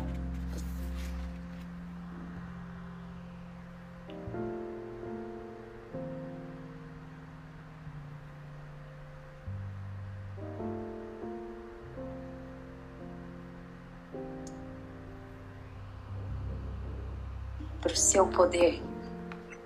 Mas você, você fez uma oração diferente. Você pede sabedoria para que você possa. O Insta tá travando o meu também ou o sol da Carol? É, Rosana escreveu. O meu, o meu tá aí. Tá, mas você tá travando a minha fala também? Quem tá assistindo pelo Insta? É, a sua a minha também. A minha trava? Tá, a sua tá travando. Ué. Mas agora eu tirei o meu Wi-Fi e pus o meu 4G. Vamos tentar, porque eu acho que assim ficou melhor. Tá, tá bom. Então, é... será que tá travando porque você que tá, tá fazendo? É, então, por isso. Vamos ver, porque agora melhorou. Voltou. Tá, tá. Então eu não sei, eu não sei até, até onde vocês estão. do rei Salomão, a, a, oração do rei Salomão. Ah, tá, eu vou, eu vou, vai e vem, né? Então agora eu vou pedir, se tiver travando de novo, a gente vai inverter, tá bom? Tá ah, bom. Mas aí vocês, vocês dizem, agora tá ok, obrigada. Então o rei Salomão ele tinha essa diferença né? Ele fez esse pedido de oração para sabedoria para ele servir o povo. E Deus fala: você podia ter pedido riqueza, você podia ter pedido um exército, você podia ter pedido mais dias para sua vida, mas você não pede nada disso. Você está olhando e na verdade é isso. Deus não diz exatamente assim, mas eu penso que era isso que estava acontecendo naquele momento. O que que Salomão estava fazendo? Ele estava pensando qual é a minha função, quais são os meus dons e como eu posso melhor servi-los, como eu posso saber como fazer. Né? Então existe uma humildade gigante em Salomão. E principalmente o que ele ia fazer com isso para os outros. E isso move o coração de Deus. E aí Deus diz: então, Salomão, já que você pediu isso pensando nos outros, no que você tinha para entregar e você não pensou no que você queria receber, eu digo que eu vou te dar todas essas coisas. Salomão foi o homem mais rico da terra, foi o homem mais sábio da terra. Né? Salomão foi o cara né? que sabia, que governou, que teve mais exército, que teve dias, porque Deus deu tudo isso em acréscimo a Salomão. A própria palavra diz: buscar primeiro o reino de Deus e todas as coisas serão acrescentadas. Então, existe uma coisa importante que Deus tem nos falado desde ontem, quando Ele mostra Ruth para nós. Jay, começa a prestar atenção no padrão dessas pessoas. Começa a prestar atenção no padrão dessas pessoas. O que, que elas têm? Tá? E hoje, quando Deus ele fala isso ao meu coração, né? como tem sido a nossa oração? que a gente tem falado com Deus? Talvez a gente já falou sobre isso um dia, às vezes a gente se relaciona com Deus como um delivery, né? Deus me entrega isso, isso, isso, isso, ou como um reclame aqui, a gente começa a fazer várias queixas para Deus, né? Mas hoje ele não quer só falar que ele quer relacionamento com a gente. Ele tem dito isso e essa música é linda porque ela fala no final assim, né? que a cada dia eu queira mais e mais estar ao seu lado, Senhor. Mas ela começa falando uma coisa importante, ela fala: "Vem o Senhor a minha vida oferecer". Hoje Deus ele começa a falar pra gente aí o que você tem oferecido. O que você tem colocado nas minhas mãos? O que, que você tem entregado? O que, que você tem oferecido? Voltou a travar? Pra mim tá normal. Tá. Então, o que você tem oferecido? Acho que essa é uma coisa importante né? Porque ele tem falado desse movimento do nosso coração. E aí essa música diz: Vem o Senhor a minha vida oferecer como oferta de amor e sacrifício. Né? E quando a gente escuta isso, a gente já pensa: Nossa, vou ter que sofrer. vou ter que sofrer. Né? A palavra sacrifício quer dizer sacro ofício, ofício sagrado, trabalho sagrado fazer sagrado. Se a gente entender qual era o ofício de Salomão, Salomão ia governar. E quando ele fala, ele esse era, esse era o sacro ofício, ele transforma isso em algo sagrado. Ele não está mais pensando nele, ele muda a lógica. Deus tem falado para nós a cada dia sobre a gente mudar a lógica. A gente sair da lógica do ego, que é só da gente pensar no que a gente precisa, só da gente pensar no que nos falta, só da gente pensar o que a gente quer, onde nós estamos no centro de todas as coisas. E ele começa a falar para a gente viver a lógica do amor, do sacro ofício, do trabalho sagrado, da nossa vida como uma oferta, como uma entrega essa semana eu ouvi uma pregação incrível e que dizia assim: já pensou você passar uma vida inteira desperdiçando ela só com você mesmo? Uma vida inteira desperdiçando só com você mesmo? Sem você não ter o que entregar para alguém? Então eu eu também vi uma pesquisa que eu acho que eu já comentei com vocês de que pessoas que se destacaram em momentos de crise, qual era o tipo das pessoas que se destacaram em momentos de crise? Essa é uma pesquisa, é uma pesquisa fora de, de espiritualidade, uma pesquisa de perfil de pessoas e o que elas descobriram é que as pessoas que se destacaram em momentos de crise eram pessoas altruístas. Eram pessoas em que o centro não estava no ego delas mas o que elas podiam oferecer para as pessoas. Inclusive, uma das coisas que nós em psicologia estudamos que mais ajuda a gente em momentos difíceis é quando você começa a contribuir. A gente tem uma lógica é, na nossa, se a gente pensar uma lógica no ciclo da vida, e a gente também tem uma lógica é, que a gente parou nesse momento na nossa sociedade, no ciclo da vida, como acontece, né? Quem já me ouviu falar sobre propósito, eu falo muito sobre isso. Né? É, quando a gente nasce, quando você é bebê, quando você é criança, você precisa do outro. Você precisa dos seus pais, você se relaciona com eles porque você precisa deles. Um bebê, ele não se basta sozinho, ele precisa.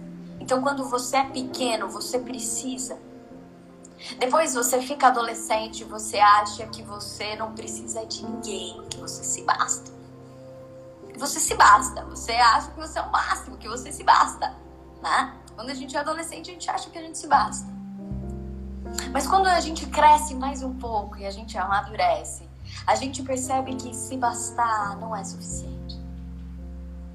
A gente quer constituir uma família, você quer é, ter um trabalho, você quer criar alguma coisa, você quer oferecer isso para alguém. Se bastar, fica muito solitário. Então eu tenho uma frase que eu digo assim: quando somos pequenos, nós precisamos, quando somos médios, nós nos bastamos, mas quando somos grandes, contribuímos. Vocês entenderam qual é o nível que Deus quer nos trazer nessa semana? E, a gente, e essa é uma lógica diferente, porque a lógica da, da sociedade atual ainda é a lógica do adolescente. Você tem que se bastar. Você tem que se bastar. Você tem que se bastar sozinho, você não pode precisar de ninguém, você tem que fazer tudo para se bastar. Inclusive, a gente tem ficado muito mais isolado. Esse isolamento não começou agora. Quantas vezes você, você não sabe o nome das pessoas que moram no seu prédio? Ou quando a gente cruza com alguém, a gente não quer nem conversa. Né? A gente começou, os outros começam a ser um incômodo para nós, porque a gente entendeu que a gente tem que fazer de tudo para se bastar. E essa é o auge da. Isso é um caminho certo, é um caminho natural, né? Mas ele é um caminho, quando a gente diz que é natural, que é da natureza, mas ele não acontece de modo automático. Tem gente que morre desperdiçando a vida com ele mesmo. Em si mesmado, uma semente que nunca rompeu, que nunca rompeu, que precisa fazer as coisas sozinho.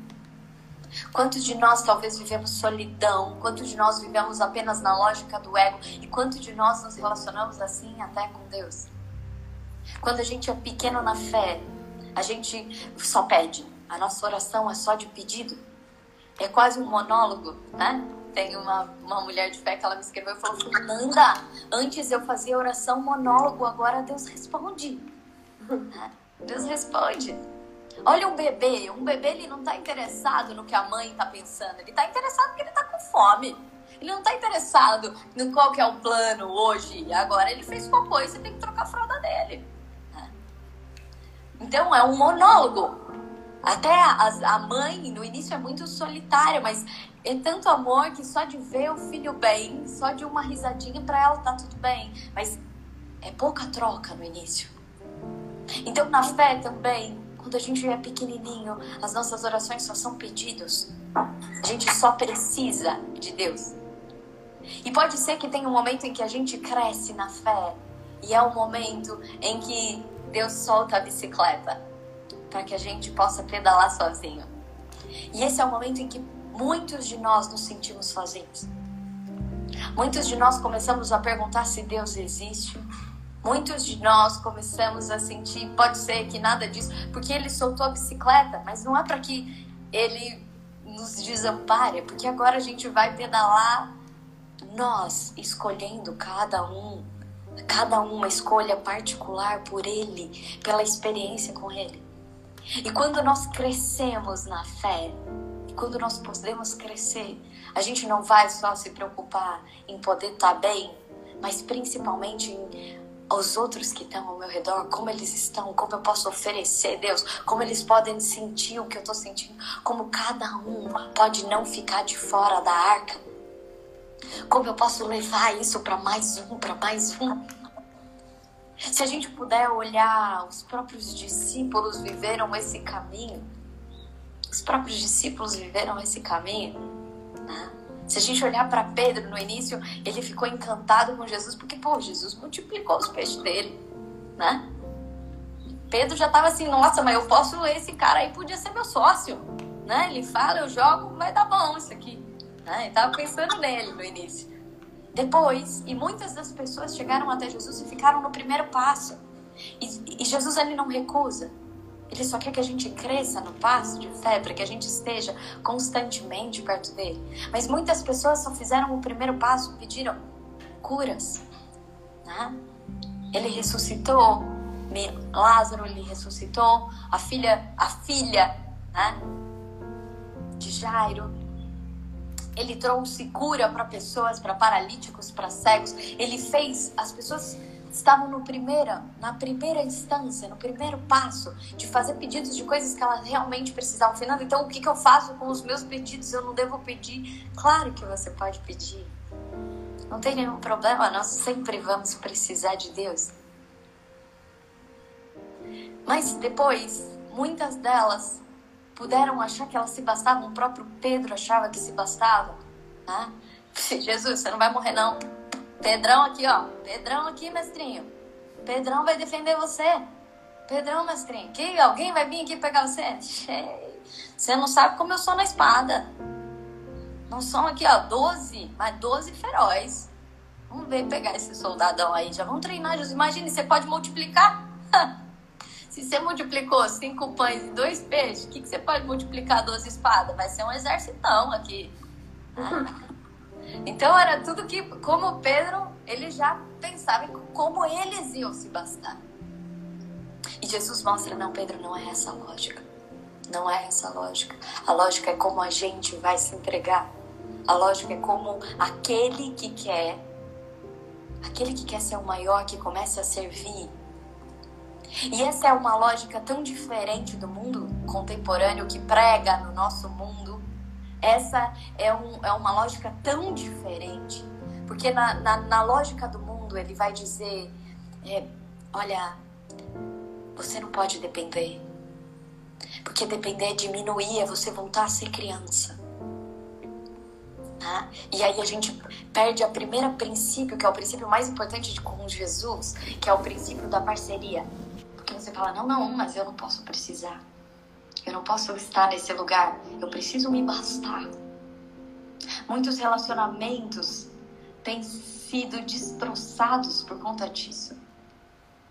Porque a lógica do se bastar começa a nos isolar.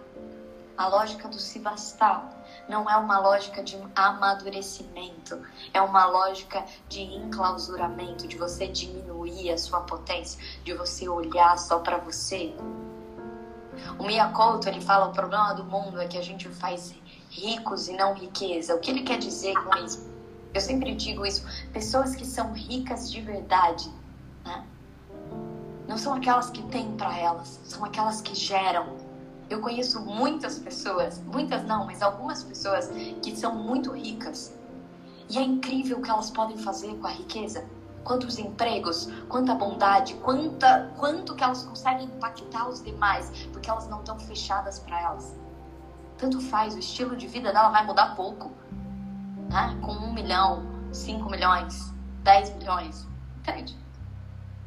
60 milhões, 160 milhões. Mas o que ela pode impactar as pessoas, quantos empregos ela vai gerar, é muito diferente. Quantas pessoas ela pode impactar, quanto ela pode abençoar, é muito diferente. Então, quando Deus ele está falando para nós, é ei, começa a andar, começa a andar, começa a mudar de nível. Ei, Pedro, vocês vão fazer coisas maiores do que nós. Vocês vão fazer coisas maiores.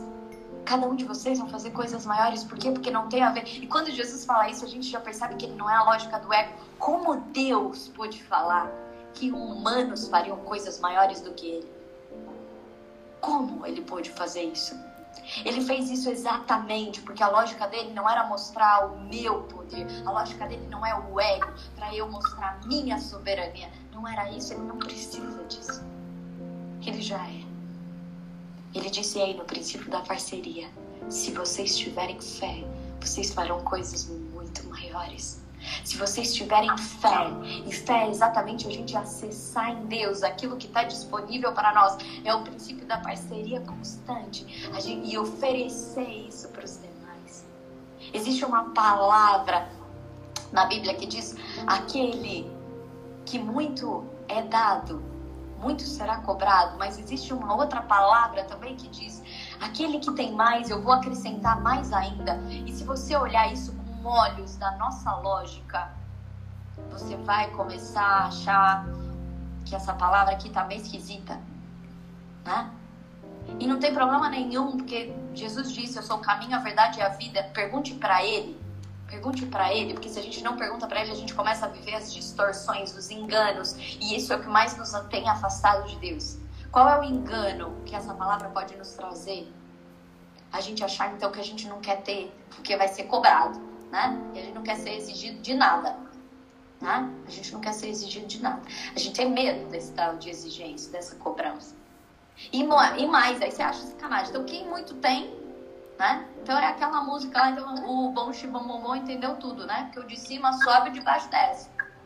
O rico vai ficar mais rico, o pobre mais pobre, né? Deus tá falando isso, que trem esquisito, né? Então, não é isso. Não é esse o engano que está trazendo aqui. É porque ele está falando aquele que oferece. Se esse cara oferece muito, eu preciso dar na mão certa. Porque ele está oferecendo, ele está multiplicando. Aquele que está escondendo o talento, aquele que está colocando a semente no copo, aquele que está querendo só para ele, eu não posso dar mais porque ele não vai oferecer mais. A Kátia disse que está travando. Digam para mim no, no Insta se está travando ou se está ok, por favor. Então, a primeira coisa, a primeira coisa que Deus quer nos dizer hoje é: ei, presta atenção, presta atenção. Eu não sou, eu não sou alguém que vou te pedir algo que eu não vou te dar. Lembra, se a gente tiver aquilo que Deus ensinou para nós nessa quarentena, de que Ele é a terra e que todos os frutos dependem da gente extrair da terra para que a gente entregue esses frutos. A gente precisa saber que o princípio é da parceria, que se a gente estiver imerso nele, a gente vai retirar dele e a gente vai oferecer. O que Deus precisa é que não pare em mas que a gente possa fluir. Para que a gente possa fluir, não pode parar em nós. A gente precisa fluir e se a gente pode fluir e entregar isso para mais gente, ele, ele vai oferecer mais, uma árvore que dá mais frutos, mais frutos ela vai dar. Mas aquela figueira que ela estava lá só com as folhas, só bonitona na fita, só se bastando, porque enquanto ela está na folha, ela está se bastando, fazendo a fotossíntese para ela estar tá bonita lá. Enquanto ela está só na folha, e Jesus chega lá, e essa foi a palavra que Jesus me deu nessa manhã, e ele chega na figueira, e ele não tem nenhum fruto ali, ele seca aquela figueira. Então, é como se Deus nos dissesse: Ei, faz 80 dias que eu estou alimentando vocês. Faz 80 dias que a gente está caminhando juntos. Vocês têm muito para oferecer e tem muita gente que precisa. Eu não dei esse alimento só para vocês. Não é só sobre nós, é sobre todos que foram confiados a nós. E aí o Espírito Santo diz sobre três coisas que Deus faz quando a gente oferece. Então a primeira coisa é que quando a gente começa a oferecer, presta atenção em quais têm sido as suas orações. Eu lembro um dia que eu estava na Câmara, na, na Câmara, era Dia das Mulheres, e uma pessoa foi falar antes que eu, e ela disse assim: começa a imaginar você, né, o que você queria viver, né, o que você queria para as mulheres, o que que você queria viver né, nos seus próximos anos, nos seus próximos 40 anos, o que você queria viver, né? E as pessoas imaginaram, e aí ela diz assim: se você pediu algo que foi para além de você, você está no caminho certo. Se você pediu algo para além de você, você está no caminho certo. Quantos de nós a gente só tem pedido para nós? A gente só tem se preocupado com a gente? a gente só tem colocado no nosso cesto, no nosso lugar? Por que, que pedir para os demais a estar no caminho certo? Porque quer dizer que a gente entendeu que a gente é uma torneira aonde vai fluir a água viva e que a gente vai poder oferecer isso para os demais. Como tem sido a nossa oração, como tem sido o nosso caminhar. Quando a gente oferece as coisas, Deus faz, acontecem três coisas. A primeira coisa é que quando a gente oferece a resposta de Deus em primeira mão é multiplicação. Quando a gente oferece a resposta de Deus é multiplicação. Quando a gente oferece de verdade, eu, eu já ouvi dizer que ali, quando ofereceram cinco pães e dois peixes, devia ter muita gente com biscoito na bolsa. Mas que não ofereceu, né? Porque tem 5 mil pessoas aqui. Sabe quando você pega o chiclete?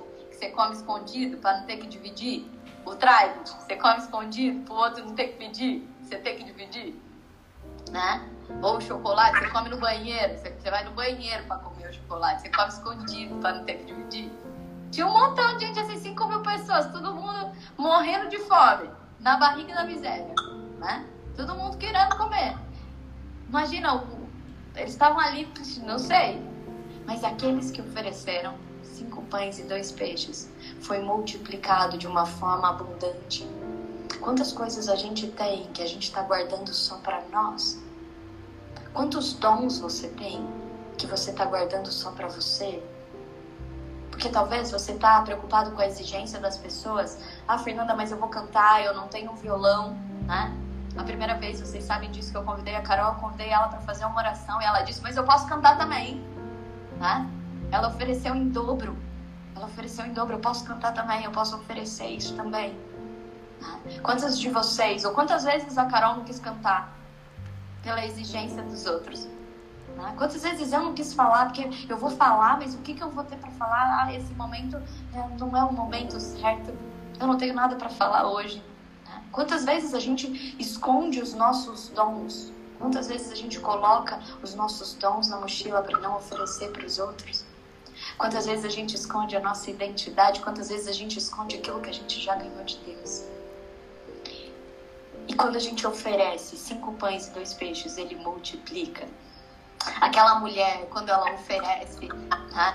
ela diz: Olha, eu tenho pouco, eu tenho pouco. Eu só tenho farinha e azeite, e é só um restinho. E a hora que acabar isso, a gente vai se preparar para morrer. Mas quando ela oferece isso para o profeta que vai ficar na casa dela, isso se multiplica de tal forma que nem o azeite, nem a farinha diminui. Pode começar a oferecer a coxinha, que a coxinha vai multiplicar, né? Então, quanto que a gente, o próprio Abraão, que é o pai da fé, quando ele oferece Isaac, ele se torna maior pai de todas as nações. Então, oferecer, entregar para Deus oferecer para que ele faça a obra dele, oferecer no lugar certo para a pessoa, para a pessoa certa. A resposta, a primeira resposta é multiplicação. A primeira resposta é multiplicação. A segunda, a, a segunda coisa que acontece quando a gente oferece é que ele consegue servir aos demais. É que ele consegue a primeira é multiplicar, a segunda é servir. Ele começa, isso começa a se transformar serviço para as pessoas, as pessoas que precisam. Então, quando a gente fala de manhã, oferece isso para alguém, oferece mais de Deus para alguém, né? Que a gente, quando a gente faz esse movimento, a gente se coloca em serviço. Ele começa a transformar não só você, mas a todos que estavam ali. Nunca para em uma pessoa só mas é a todos. Salomão abençoou muitos povos. Não para só em você, é através de você, através de você. Não é sobre se bastar. Percebe como muda a lógica? É sobre contribuir, deixar fluir e impactar as pessoas, que a gente não desperdice a vida só com a gente. É sobre transformação. Por isso que quando ele vai lá e ele muda água em vinho numa festa de casamento, né? E você tá aí preocupada, ah, não posso falar isso com Deus, que ele tá cheio de coisa na cabeça. E aí, ele multiplicou e transformou água em vinho no casamento. ele transformou água em vinho no casamento, ele pode fazer isso. Mas quando ele faz isso, ele também, tudo que ele faz tem um propósito. Ele mostra o quanto que ele quer transformar. Imagina as pessoas que estavam lá, como elas começaram a ser transformadas. Foi a primeira, o primeiro milagre que os próprios discípulos assistiram. Eles começam a ser transformados já ali, do que eles precisam oferecer para serem transformados. E diz, né, o André Fernandes fala isso, e sobrou 12 cestos de pães. Né? 12 cestos do que sobrou é abundância. E quantos eram os apóstolos? 12. Ele fala, imagine cada apóstolo indo embora carregando um cesto que era o próprio testemunho, quanto eles eram transformados naquele serviço, transformados do que Deus faria com eles. Eu imagino que quando eles estavam ali com o coração apertado, para onde Jesus foi, cadê Jesus? Eles deviam ter lembrado, trazido à memória os cestos, eles indo embora com aqueles cestos cheios. Deus quer trazer a memória de toda a multiplicação, porque Ele não para na multiplicação. Ele faz serviço e transformação para cada um, para cada um, para cada um. Porque Ele não está interessado nas coisas, isso é de menos para Ele. Ele está interessado no nosso coração e no que a gente vai ser transformado com isso. Como a gente pode ser transformado em cada detalhe, em cada momento. O próprio Daniel Imagina Daniel, que foi salvo, né, que ele oferece a oração dele, mesmo ele sendo exigido a própria vida. E daí os leões dormem. Eu imagino que o leão serviu até de coberta para ele, né? Foi, virou parceria ali, ele e os leões. Né? Os leões vieram perto dele e começaram a lamber. Né? Eu acho que ele brincou com os leões naquela noite. Eu imagino isso na mente, na memória de Daniel depois quando o rei fala: O que mais você quer, Daniel? E ele fala: O que mais eu posso querer? Que tem alguma coisa que você pode me dar que Deus já não me deu. Entende? Entende onde Deus está querendo nos levar? E a terceira coisa é que quando a gente se doa, quando a gente se doa, quando somos nós a nos oferecer não só o que a gente tem, mas quando a gente se doa, ele realiza sua obra e nós somos canais da própria presença dele. Foi assim com Davi. Davi, ele se doou desde dos lobos que tentaram contra o rebanho dele, ele traz a memória, ele começa a se doar. E quando ele se doa, ele coloca a vida dele ali para batalhar com aquele gigante. Deus começa a forjar em Davi não só aquela guerra, mas um rei para Deus não era só um gigante que Davi ia derrubar, mas ele estava construindo ali um rei. Quando Pedro se oferece e larga as redes e vai atrás de Jesus, ele estava transformando ali um pescador de homens. Quando Paulo se oferece, se oferece, oferece a própria vida dele e para de perseguir, entende? Quando Jesus fala, por que me persegues? Eu sou Jesus. Quando Jesus ele tem essa experiência com ele, ele começa a ser transformado. Paulo entra para a grande obra e se transforma apóstolo, canal da graça. Quantos foram convertidos por conta de Paulo? Quantas autoridades puderam escutar a palavra por conta de Paulo? Mas se eles puderam se ofertar inteiramente não foi um pedacinho da vida, não foram cinco pães e dois peixes. Eles ofereceram eles mesmos como oferta de amor e sacrifício. Ruth fez isso. E ela entra para a linhagem do próprio Cristo. Raabe, que era uma prostituta, fez isso e ela entra para a linhagem do próprio Cristo. As pessoas que se oferecem pessoalmente elas entram para uma história maior, para a obra do próprio Deus. Então, que essa seja a nossa decisão nesse dia. Cumpra em mim o teu querer. Faça o que está em seu coração. Nós temos coragem de dizer isso. Nós temos coragem. Porque nós vamos sair do lugar. Pedro vai sair do mar. Paulo vai sair do exército e agora ele é do exército de Cristo. Não é que ele vai deixar de ser quem ele é, isso é bem importante, porque o maior desejo de Deus é a gente ser exatamente quem ele nos criou para ser. Inclusive, Paulo ele diz que ele combateu um bom combate, ele continua combatendo o combate, foi isso que ele foi treinado, mas era por um outro propósito. Pedro, ele se era pescador, mas era uma pesca maior, era pescador de homens. Presta atenção nos seus dons, isso vai te contar aonde você pode chegar, mas se você puder chegar em Deus e quando você se oferece, é algo ainda maior. Quando somos pequenos, precisamos, quando somos médios, nos bastamos, mas quando somos grandes, quando Cristo é grande em nós, somos a esperança da glória, porque a glória dele se manifesta em nós. Uma vez eu disse isso para uma pessoa genial, que ela estava passando por uma grande provação. Né? Eu disse: Eu posso contar para você o que eu leio espiritualmente? Você é genial. Você tem muitos dons. E ela é mesmo genial. Né? Ela tem muitos negócios, ela faz muitas coisas incríveis. E eu disse isso para ela: o que Deus quer, o que Ele está fazendo com você é um trabalho de ego, porque Ele precisa de você para algo ainda muito acima. Paulo era um super soldado, um super soldado. Ele era um dos maiores perseguidores, ele era o top.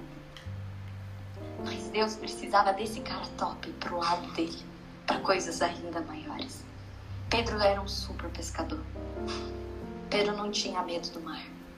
Mas ele precisava de alguém que pudesse ser esse super pescador de homens sem ter, sem ter medo das circunstâncias. Então, Deus quer nos elevar. E o que Ele está nos dizendo nesse tempo de tanta necessidade é: filhos, comecem a oferecer. Eu tenho. E não, vocês não vão fazer isso sozinho. Não é pelo seu ego, não é pelo que você tem, não é pelo que você é, é pelo que eu sou dentro de cada um de vocês, é pelo que eu posso oferecer, é pelo que eu posso transformar. Por isso Pedro não disse: por que você está achando estranho? Eu acabei de te curar. Ele não diz isso. Ele diz: ei, por que você está achando estranho? Jesus fazia isso. Paulo não diz: ei, olha como eu sou bom, olha o que eu fiz. Ele diz: Cristo em nós. Ele não diz: sejamos bons e perfeitos para que a gente saia bem na fita. Ele não diz isso. Ele diz: Cristo em nós, a esperança da glória. Para o mundo, esse é um tempo de muita desesperança. Cristo em nós, a esperança da glória. Que nessa manhã a gente possa começar a se ofertar. Eu queria pedir para que você escrevesse os seus pedidos de oração, mas eu vou pedir para que a Carol cante mais uma vez. E a Carol só vai cantar no Insta, porque ela não está mais no Zoom. Vou, então vocês do Zoom, ou vocês entrem no Insta, ou vocês vão escutar pelo, pelo meu celular, tá? É, eu queria que ela, que, ela, que ela cantasse essa canção e que você também fizesse essa canção como a tua oração, né? Então, a gente tem três minutos para acabar. É. Aí tá aparecendo três minutos? Não, ainda não.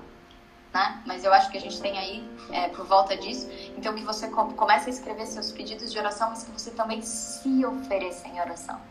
Faça uma oração ousada. Né? Faça uma oração que não pare em você, que seja para além de você. Então, enquanto a Carol canta, a gente vai se oferecendo em oração e você também pode ir escrevendo seus pedidos de oração, né? Que você possa ir colocando aí para além de você as suas as pessoas, aqueles que estão também dentro do teu coração. Vem, Senhor, minha vida oferecer como oferta de amor sacrifício. Quero minha vida a te entregar como oferta viva em teu altar. Pois pra te adorar foi que eu nasci. Cumpre em mim o teu querer. Faça o que está em teu coração. E que a cada dia eu quero mais e mais estar ao seu lado Senhor. Senhor, nós te oferecemos aqui o Gerson, a família, o Vitor, a Bruna, a Camila, a Márcia. Nós colocamos aqui diante de ti a tia Ana. Nossa, a tia Ana foi especial para você, hein? Nós colocamos, te oferecemos aqui a Vitória, o Leonardo, a Cecília, o Samir, a família dele. Nós colocamos a filha da Dária, Senhor, o Leandro, a, Caixa, a Cátia, a Maria, João. Nós colocamos também diante de Ti agora todos esses nomes, pela Vera que está com tratamento de câncer, nós oferecemos para Ti, Senhor, nos colocamos ela em Teu altar, nós te pedimos aqui no Teu coração, Senhor, nós colocamos a vida da Silveli, nós te pedimos pela Lilian, por todas as mulheres de fé que estão aqui, os homens de fé, pela família da Milady. Senhor, todos os nomes que estão sendo escritos aqui, nós te ofertamos, Senhor.